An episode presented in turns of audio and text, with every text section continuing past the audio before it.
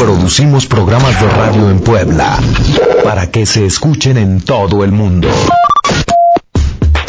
La extensa barra programática le ofrece más de 50 opciones para cada estado de ánimo. Navegue en México Prioridad cuando usted lo desee. Somos nuestros colaboradores. Ellos y ellas son México Prioridad. A la vanguardia en radio online. Cada día, cada día. Nos renovamos y reinventamos para poder ajustarnos a su tiempo y espacio. México Prioridad. Gracias a nuestros colaboradores, tenemos hoy la barra programática más variada e importante de la red. Y eso lo hacemos pensando solamente en usted, México. Prioridad. A la vanguardia en radio online. Hola, ¿qué tal? Estamos iniciando tu programa hablando de casas, cosas y casos. Soy tu amigo Edgar Juárez Rosas. Escúchanos a través de www.mexicoprioridad.com y recuerda que el saber es la única propiedad que no se vende ni se pierde. Comenzamos.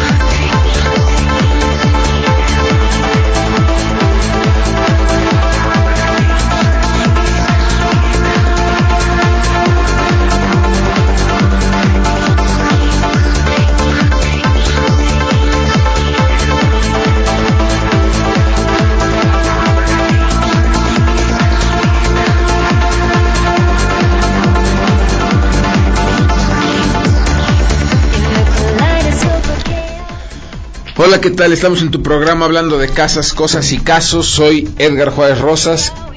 Un programa más en este 8 de febrero del 2018. Como todos los jueves, mes grato saludar a mi amigo y productor Ricardo Camela Reyes. Ricardo, ¿cómo estás? Gracias, gracias Ricardo, gracias a toda la gente que nos hace el favor de sintonizarnos a través de www.mexicoprioridad.com y que contamos con su preferencia en este programa. Mucho que comentar. Este se cerró el registro para los candidatos a, a gobernador y a presidente municipal en, en Puebla. Y tristemente los independientes no brillaron.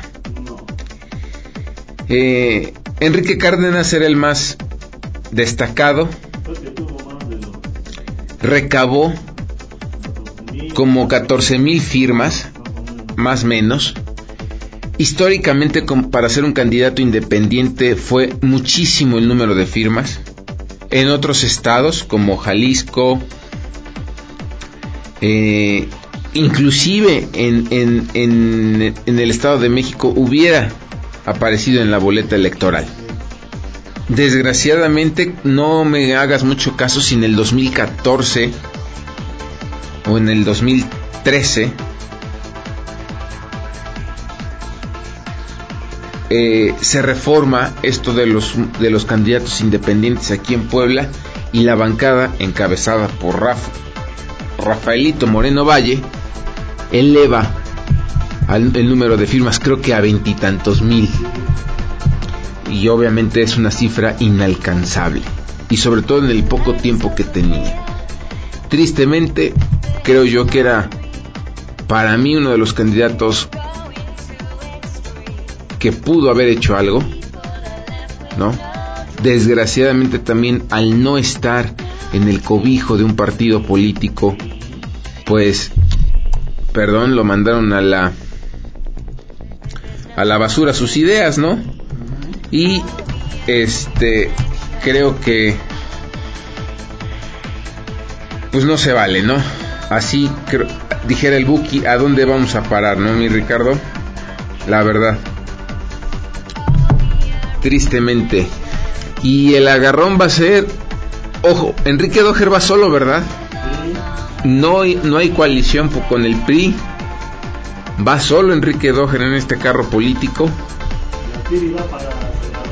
Las Tiri va para senador. ¿Quién va para presidente municipal por parte del PRI? Guillermo de Loya Cobian, que pues, popular tampoco es, pero bueno. Para gobernador Enrique Dojer Guerrero, el cual ya fue presidente municipal. Es Sí, en el mandato de Mario Marín, aquello, aquel mandato en donde lo más, lo más famoso que se le recuerda es la relación con Kamel Nasif, el rey de la mezclilla, las botellitas de coñac, el no es mi voz, pero no, no soy yo, pero sí es mi voz. Y otras cosas. Y Enrique Doher se le va a recordar mucho por su gran aportación, que además Después, en la administración de Moreno Valle tuvo que ser derrumbado y, reformado el, gran puente 475. Hermosísimo puente que, por cierto, se hacía un cuello de botella impresionante y era una asquerosidad pasar por circuito interior a la altura de la Noria a horas pico, es decir, a la hora de, la, de las 3 de la tarde, 6 de la tarde, 8 de la noche. Era la verdad era como el apocalipsis poblano. Al menos yo al menos yo recuerdo a Enrique Doher por eso. ¿No? Pero bueno. Por el otro lado, por el lado de los azules, Marta Erika Alonso. Marta Erika Alonso. Y va con Eduardo Rivera. Y luego, por el otro lado, por Morena, el queridísimo experredista. A rajatabla, sí, aquel pobre hombre que está enfermo, Barbosa. En fin, se van a poner... No, no Anatere ya. Sus mejores años ya pasaron. Con todo el respeto para Anatere Ananda, ya. Ya fue. Sí, la verdad ya fue Ricardo. Y en la presidencia está bueno, ¿verdad? Los cocolazos. Vino López Obrador a Puebla, ¿no? Estuvo que el martes o miércoles en Cholula y... Eh.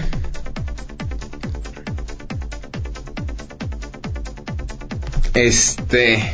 Bueno, pues qué te digo, Ricardo. Se va a poner bueno esto para... Para mediados de año. Este, hasta el momento las encuestas arrojan 11 puntos arriba a López Obrador conforme al segundo lugar que sería Ricardo Anaya y casi unos 14 puntos eh, sobre Mid. Margarita Zavala y el Bronco ya ni figuran en la en las encuestas. Ya, ya ni hablar de Pedro Ferriz ni de de esas cosas, ¿no? Pero bueno. Ricardito, vamos a retomar el programa, mi querido amigo, mi querida gente que nos escucha. Hace ocho días por motivos laborales no pudimos estar aquí. Eh, concluyendo el tema que habíamos hecho a, inicios de enero, que eran los consejos para que tengas, para que puedas adquirir un inmueble, para que puedas dar el enganche de tu casa. Si me escucho, es que me siento el micrófono muy lejos, Ricardo. Ahí estamos, ya, ya me acerqué esto y ya enchocamos la computadora. Obviamente decíamos la, la finalidad de toda persona es hacerse de algo, ¿no?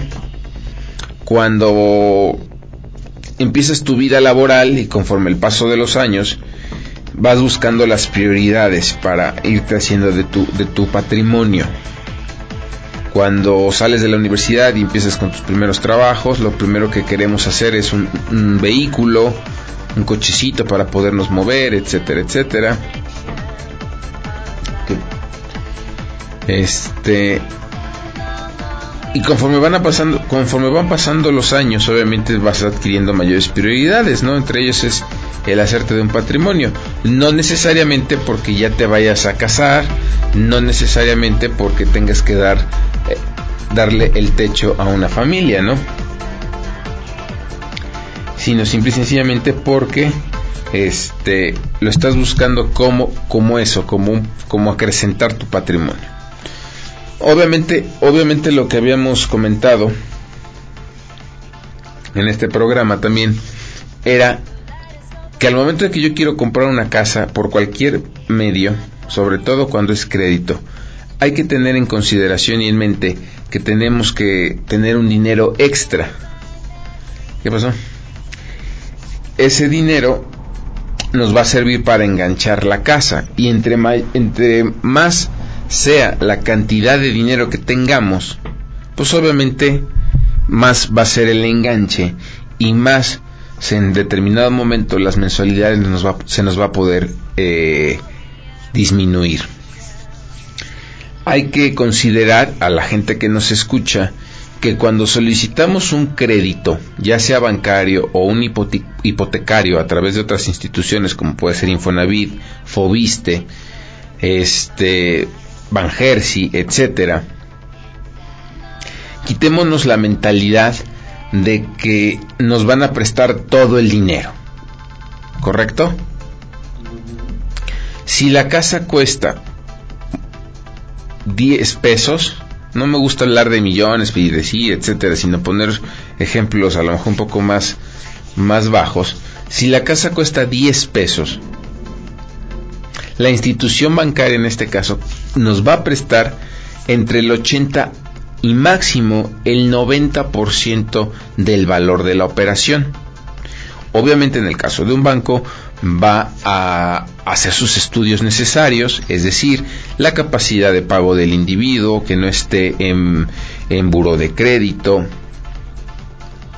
que, que cómo recibe sus ingresos, ya sea vía nómina o por estados de cuenta, todo este comportamiento crediticio y bancario que, tiene, que tenemos las personas físicas. ¿De acuerdo? Entonces por eso es muy importante el enganche, ¿no? Habíamos comentado que cuando... Por eso es muy importante tener un dinero al que le vamos a denominar enganche, en el que se van a considerar los gastos como impuestos, los gastos de honorar o el pago de honorarios hacia el notario público, certificaciones, derechos de inscripción al registro público y obviamente también eh, a veces trámites como avalúos. Una vez que nosotros, una vez que Ricardo Camela llega al banco y le dice al Banco México Prioridad, oye, yo quiero un, quiero comprar una casa, quiero ver si soy sujeto de crédito, la casa cuesta 5 pesos. Obviamente el Banco México Prioridad lo que va a hacer es estudiar financieramente a Ricardo.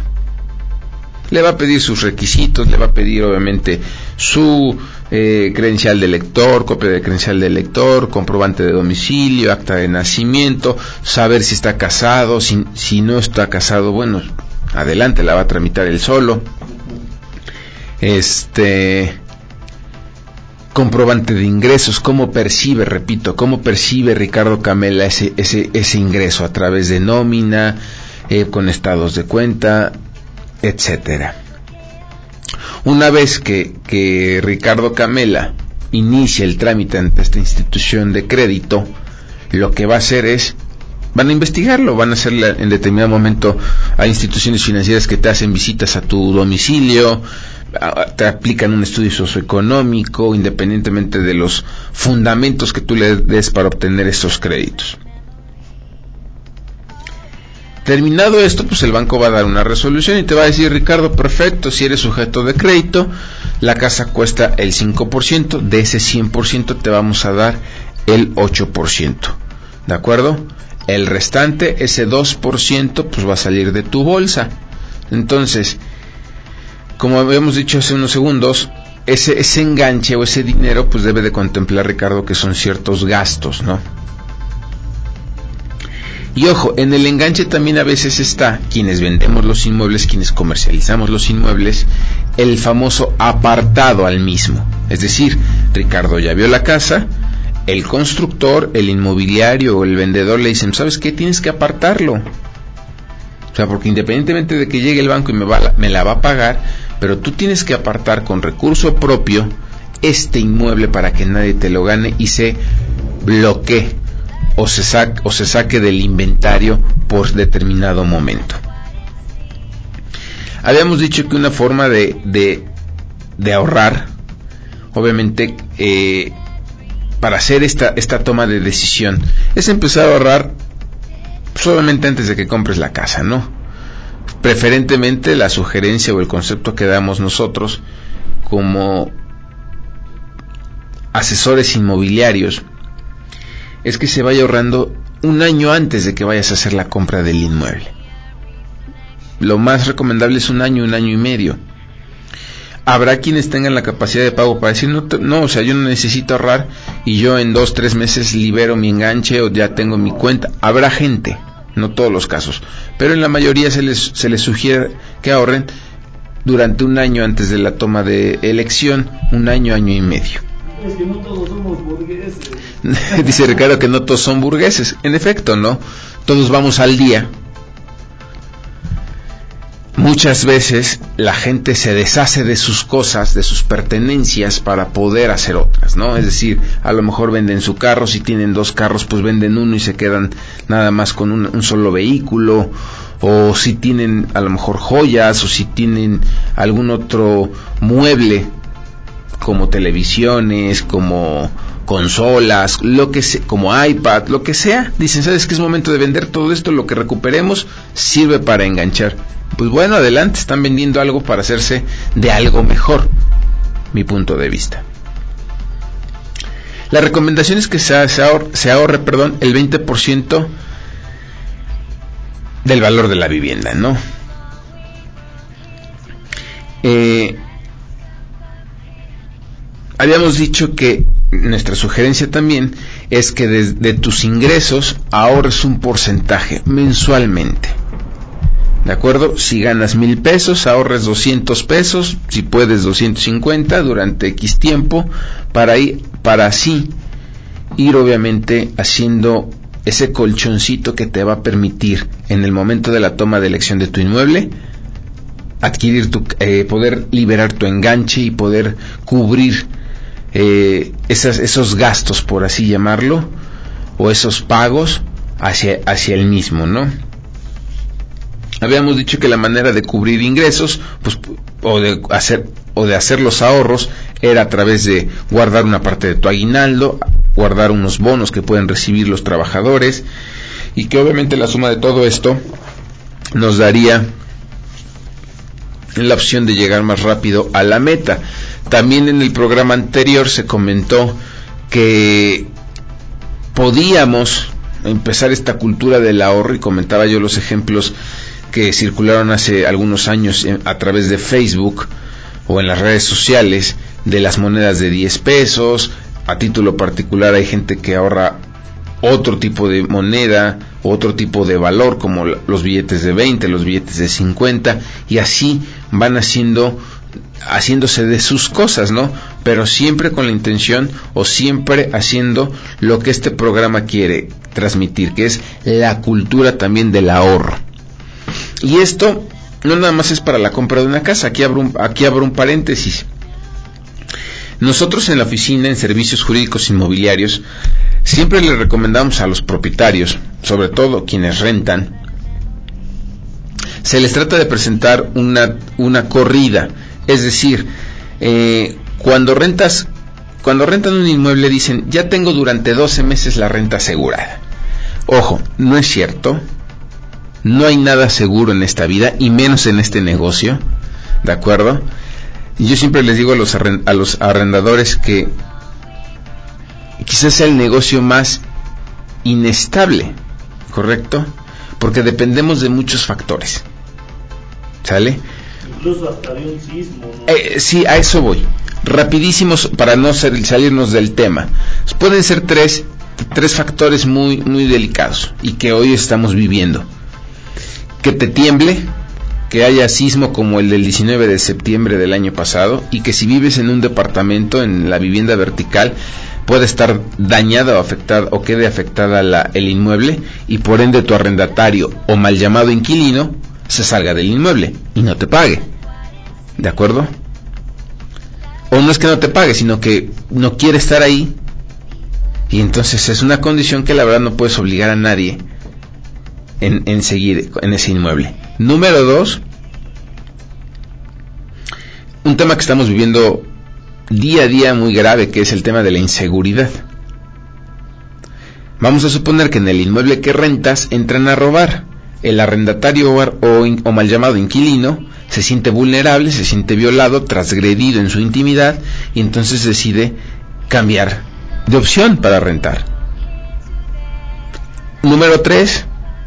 La, quizá la más frecuente y la menos grave, que el, que el arrendatario, producto de sus actividades laborales, lo, cambien de, domicilio laboral, es decir, que lo cambien de estado. ¿Y ante eso qué puedes hacer? Entonces, y estas condiciones se pueden presentar no nada más en el mes número 11 o en el mes número 12, se pueden presentar en el mes número 3, 4, 5, es abierto. Por eso este negocio a veces es inestable, ¿sale? En esos factores.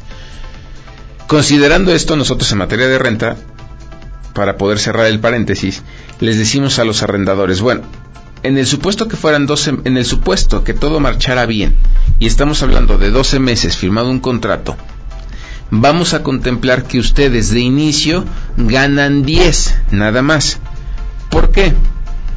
Porque obviamente dentro de los honorarios que, que cobra la inmobiliaria, pues, pues cobramos un mes de renta. Entonces ahí ya no te quedan 12, te quedan 11. Y el onceavo mes, pues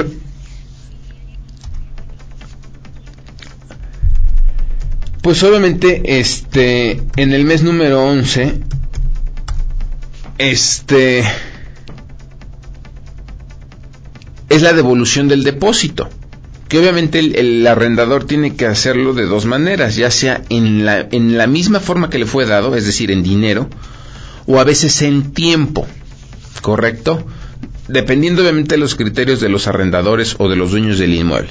Entonces realmente te quedan 10 meses. Bueno, de esos 10 meses, si la renta es de mil pesos, vas a ganar 10 mil pesos. ¿De acuerdo? Nosotros, a través de la oficina en servicios jurídicos inmobiliarios, recomendamos que, mensualmente de esa renta se le retenga, no nosotros, ellos mismos retengan un porcentaje, guarden un porcentaje. ¿Por qué?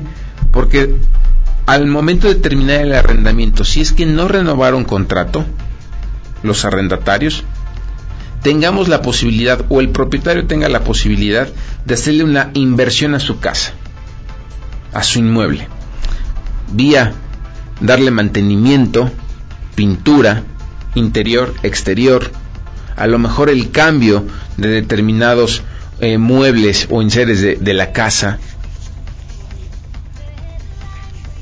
Entonces, este, ok, este, Voy a hacer una pausa rapidísimo y regreso porque algo dejé en mi carro prendido. Ahorita regresamos.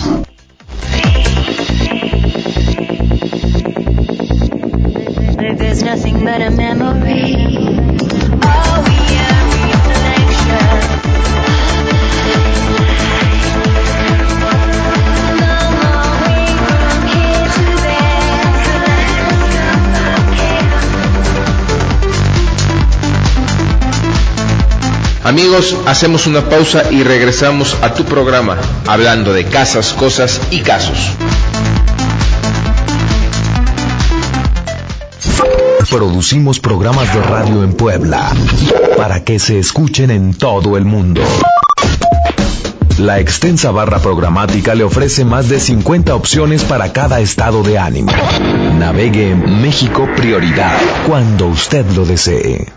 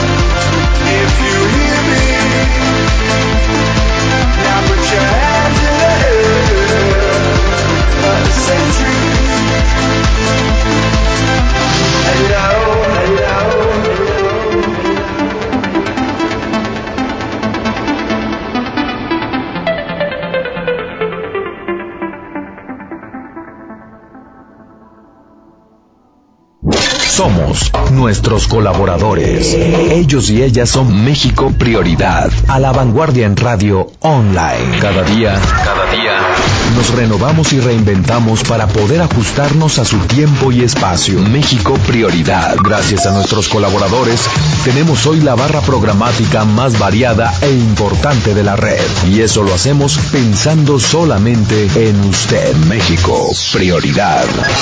A la vanguardia en radio online. Amigos, regresamos a tu programa hablando de casas, cosas y casos.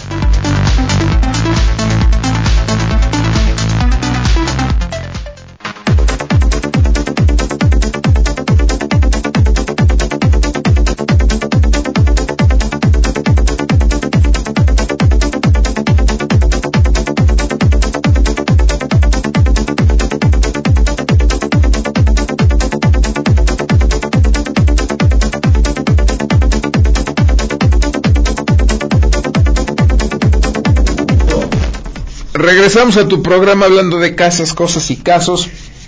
Aquí con Ricardo Camela Reyes, después de dejarle las luces prendidas al coche.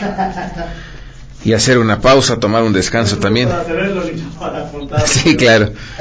Y si no, luego me van a tener que estar empujando. La batería es la... Ah, bueno, regresamos y seguimos entonces. Estábamos en el en el paréntesis de de que en servicios jurídicos inmobiliarios en la oficina que represento, este, sugerimos a los propietarios, al arrendador en este caso, que haga un colchoncito, es decir, que de la renta que, que recibe mensualmente destinan, destine una parte para el mantenimiento. Yo creo que de un 100%, desgraciadamente, y así es el número, o de 10 propietarios, yo creo que uno o dos son realmente los que, los que siguen nuestro punto de vista, los que toman nuestro consejo. ¿Por qué? Porque hay propietarios que son muy... Eh, no quiero decir el término ni el adjetivo marros, codos, pero sí son tan especiales que dicen, no, el mantenimiento lo da el inquilino. Es más, casi casi ni les pinto la casa porque ellos la van a volver a pintar y ya, y ya me hicieron gastar. Así nos ha, nos, nos ha tocado ver. Yo creo que de este número que acabo de decir, de dos propietarios que, que cuidan sus inmuebles, afortunadamente son mujeres, ¿de acuerdo? Y son las que dicen sale, o sea, sí destino una parte porque el día que se vaya no voy a sentir tan tan gravoso o tan pesado el darle mantenimiento, el cuidar mi inmueble. Ojo, a lo mejor lo que guardé no me alcanzó, pero insisto, si le tengo que meter 10 pesos y junté 6, pues ya nada más tengo que poner 4 y ya no siento tan feo, ya no me descapitalizo. Entonces eso es lo que, lo que, lo que recomendamos en, en el tema de arrendamiento. Cierro el paréntesis y repito y regreso al momento de enganchar o de adquirir tu inmueble. ¿De acuerdo?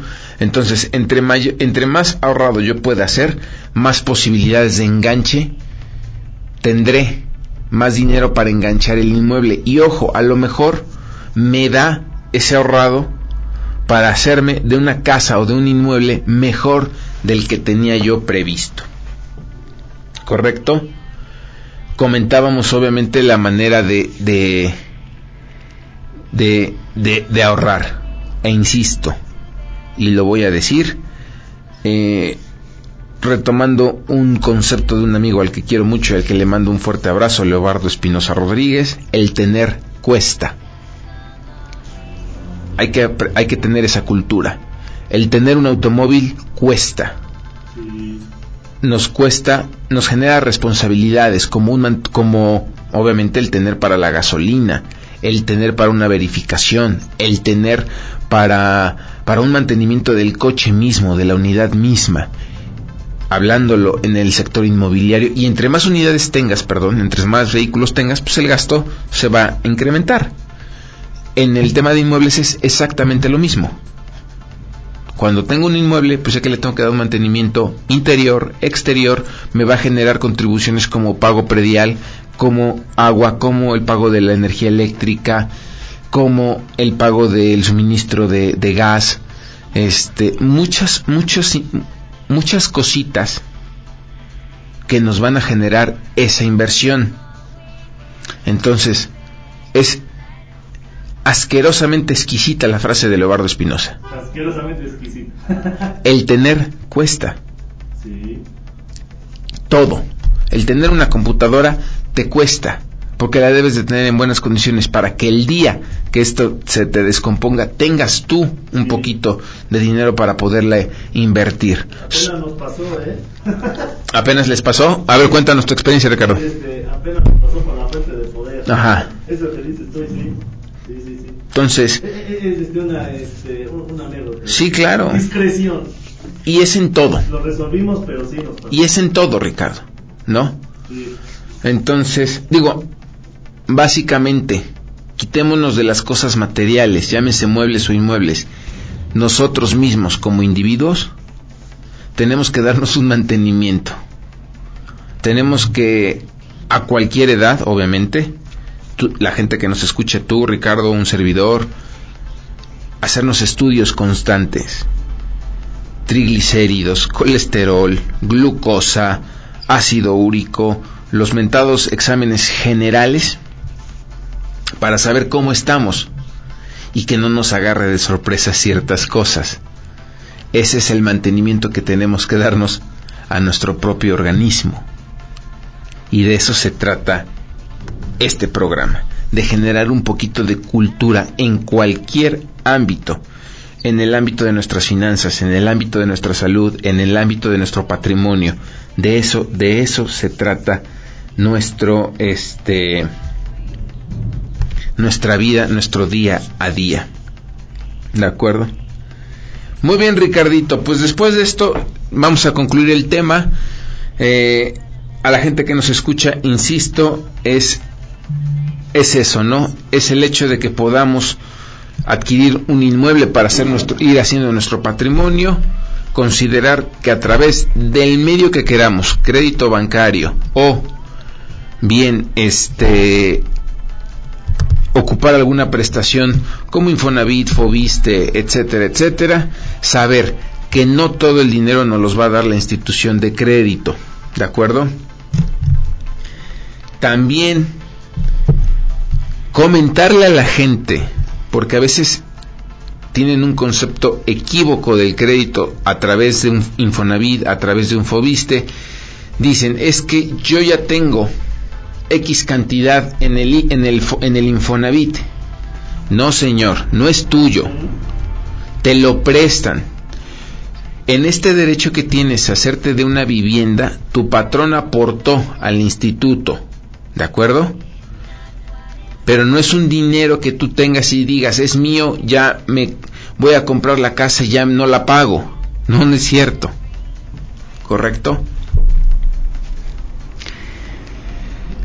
La manera obviamente de entrar y de saber cuánto dinero tengo, este, o cuánto dinero me puede prestar el instituto, en este caso hablando por ejemplo de Infonavit, pues es entrar a la propia página del, del instituto, ingresar mi número de seguridad social, me pedirá ciertos requisitos o ciertos o llenar cierto- ciertos campos y de ahí me, me dirá cuánto me puede prestar descontándome.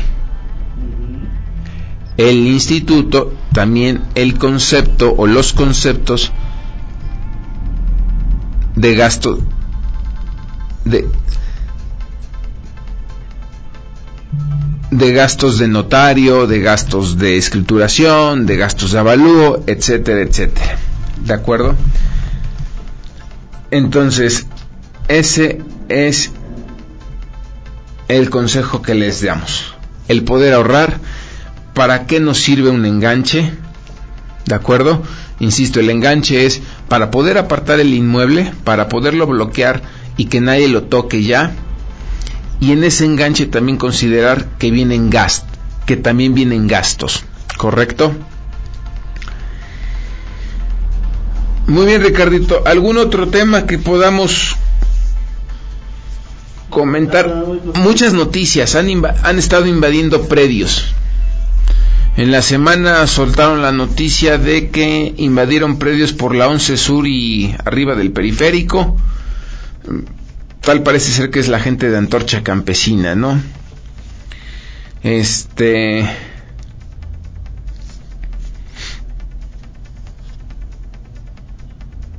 Una noticia que, leí eh, es que Enrique Doher, como aspirante a, gobernador, dice que, que, de ganar las elecciones, él someterá a revisión la concesión y la privatización del agua a la empresa Agua de Puebla. Obviamente, esto sale a colación porque la gente está molesta o estamos molestos los poblanos, ¿correcto? Este, por este tipo por este tipo de servicios, ¿no? Que desgraciadamente es eh, su cobro a veces es inhumano y es bien cierto lo que luego dicen. Primero pague y luego tenga el servicio, ¿no? O sea, o sabes qué, te cobro lo mismo a ti que vives en una unidad habitacional que el que vive en Lomas o que el que vive en el Carmen o el que vive en el Mirador o el que vive en Mayorazgo.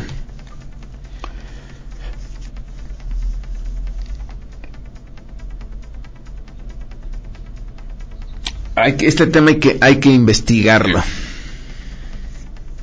¿Algún otro, ¿Alguna otra duda, Ricardo? ¿Alguna otra duda que tenga la gente que nos escuchó y que nos hizo favor de escribir en el chat? Lo que salió hoy en la jornada del que pide el PRI al Senado del supuesto lavado de dinero del exgobernador. Pues sí. Eso como que, como que dinero ilícito. Mira, sin meternos en temas de política, pues obviamente quieren hacer la investigación a Rafael Moreno Valle por el enriquecimiento ilícito, lavado de dinero y etcétera. Y no sé qué vaya a pasar, pero a título particular y, y sin ser un gurú o un vidente, no creo que suceda absolutamente nada. ¿De acuerdo? Este Además, las negociaciones en la capital de la República pues fueron más altas, ¿no, mi querido este Ricardo? Desgraciadamente en política hay muchos este muchas cosas que que se perdonan y se olvidan, ¿no? ¿Algún otro, ¿Alguna otra duda, Ricardo, en cuanto al tema de, en cuanto al tema de este enganche de, de los inmuebles, de la prevención o algo que les interesaría saber? Un, un, leve, un leve esbozo de estos cinco minutitos para que nos vayamos preparando más adelante. Algunas medidas de prevención para tu bien inmueble que tú recomiendes que se deben tomar en cuenta, tanto por el que, rente, el que se dedica a la renta como el que lo va a adquirir, vaya. Como tú dices, el arrendador y el arrendatario, ¿no? Ok. Bueno. Dice Ricardo, dice, Ricardo que eh, algunas medidas de prevención en los inmuebles, tanto por parte del arrendador o tanto por parte del dueño del inmueble. mira, mira, lo primero que debe, lo primero que debe de hacer el titular o el dueño de un inmueble es darle mantenimiento general a la casa. Esa es la mejor medida de prevención. ¿Correcto? ¿Qué vas a prevenir? Humedades. ¿Con qué las vas a prevenir? Con impermeabilizar. Este la pintura, meterle una buena pintura para que te dure más. No meter desgraciadamente a veces y nos ha tocado este el propietario quiere irse por lo más barato y va a las tiendas de autoservicio y compra la pintura que la cubeta te cuesta entre 400 y 500 pesos y dice, pues dale, y le dice al maestro albañil o al pintor, órale, ejecútate el trabajo. Desgraciadamente esa pintura viene muy rebajada, viene muy corriente y lo único que nos va a hacer es que en un corto tiempo pues eso no sirva y se empieza a descarapelar, se empieza a caer y entonces pues realmente las condiciones de tu inmueble no, no sean las óptimas al momento de rentarlo o al momento de que lo quieras también vender. revisar constantemente el tema de las instalaciones eléctricas e hidráulicas. Es decir, un inmueble que no se ocupa se deteriora más, Ricardo, que si lo ocupas. Coloquial, coloquialmente, este decimos, por ejemplo, cuando una casa está vacía y el boiler no ha funcionado o el boiler no ha servido o la luz o la instalación hidráulica no, no ha jalado, decimos que le entró aire a la tubería, ¿correcto? Y esto hace que tengamos un vacío al momento de querer prender el boiler, al momento de querer ocupar esos servicios. Entonces es necesario que si el departamento, la casa están vacíos, bueno, podamos obviamente poco a poco irle dando su mantenimiento, revisar la bomba, de vez en cuando dejarle tantito gas al tanque estacionario o si, o, si utilizamos cilindros, pues que, este, que estos tengan un poco de gas para poder prender todo esto, tanto estufa, tanto boiler, este, y revisar si usamos o si tenemos en los inmuebles el servicio de maxigas o de gas natural, pues eso es mejor. Entonces eso es, Ricardo, revisar esos, esos aspectos, ¿no? Eso es prevenir. ¿Por qué? Porque cuando la rentas te vas a evitar muchos problemas. Te vas a evitar llamadas incómodas a cualquier hora por parte del arrendatario de decir, oye Ricardo, no sirve tu boiler, oye Ricardo, no... Sí, desgraciadamente hay arrendatarios que creen que por el pago de la renta, a lo mejor están en su derecho, por supuesto, de, dicen, ¿sabes qué Ricardo? No me sirve el boiler. Y ya le llamé a un plomero que estaba aquí a la vuelta y me dicen que hay que cambiar el boiler. Y no es cierto porque también en este negocio hay gente desgraciadamente oportunista, en los que quieren eh, chamba nada más y no les importa pues a qué grado la pueden obtener, ¿correcto? Eso es parte de la prevención, Ricardo. Es como un leve esbozo, ¿no? De cómo podemos mantener nuestro inmueble. Así es, es mantenimiento a tus jardines, si es que la casa lo tiene. ¿Cómo previenes también? Pues obviamente también en el pago de tus servicios, ¿eh? Paga tu agua puntualmente. Porque luego no las pagan Porque luego no las pagan, son cuentas interminables y llega hoy agua para Puebla y te la corta. Y resulta que es culpa de la También el tema, insisto, ojo, que pasa mucho, el tema de la limpieza tanto a cisterna como a tinaco. Puebla desgraciadamente es uno de los estados con mucha, con mucha este pesadez o sarrosidad en su agua. Entonces, ese sarro se va quedando en las tuberías, va tapándolas. Entonces, nosotros, insisto, en servicios jurídicos inmobiliarios, tratamos de que este de que el propietario pueda pueda este conservar su inmueble, ¿de acuerdo? Para que al momento de que lo rentamos no tengamos problemas, no le esté yo llamando y diciéndole, oye, hay que gastar en esto, hay que gastar en el otro, etcétera, o al momento de que diga, lo voy a vender, ¿correcto? Este, pueda yo salir, a salir, salir con la oferta comercial adecuada y en las mejores condiciones. Insisto, el tener cuesta. Hay que darle esa cultura, hay que generar esa cultura de la prevención y del mantenimiento a todas las cosas y en especial a lo que nos gira, a lo que nos, nos gira en este programa, que es el sector inmobiliario. Señores, les agradezco mucho su tiempo. Gracias Ricardo Camela Reyes. Escúchenlo mañana viernes a la una de la tarde en eh, Adrenalina Deportiva, donde nos narrará toda la jornada número 5. El ascenso y descenso que lo quieren suspender. El 1 y 2 que es Monterrey América. Pésimo inicio de los Tigres. Así es, y yo creo que las chivas ya van a descender porque ni aparecen en el mapa. Señores, soy Edgar Juárez Rosas, titular de servicios jurídicos inmobiliarios y del programa Hablando hablando de casas, cosas y casos. Gracias por escucharnos, nos vemos el próximo jueves. Adiós.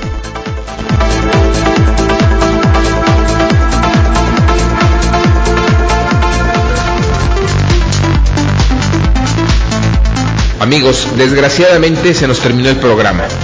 Escúchanos todos los jueves de 9 a 10 de la mañana a través de www.mexicoprioridad.com. Hasta luego.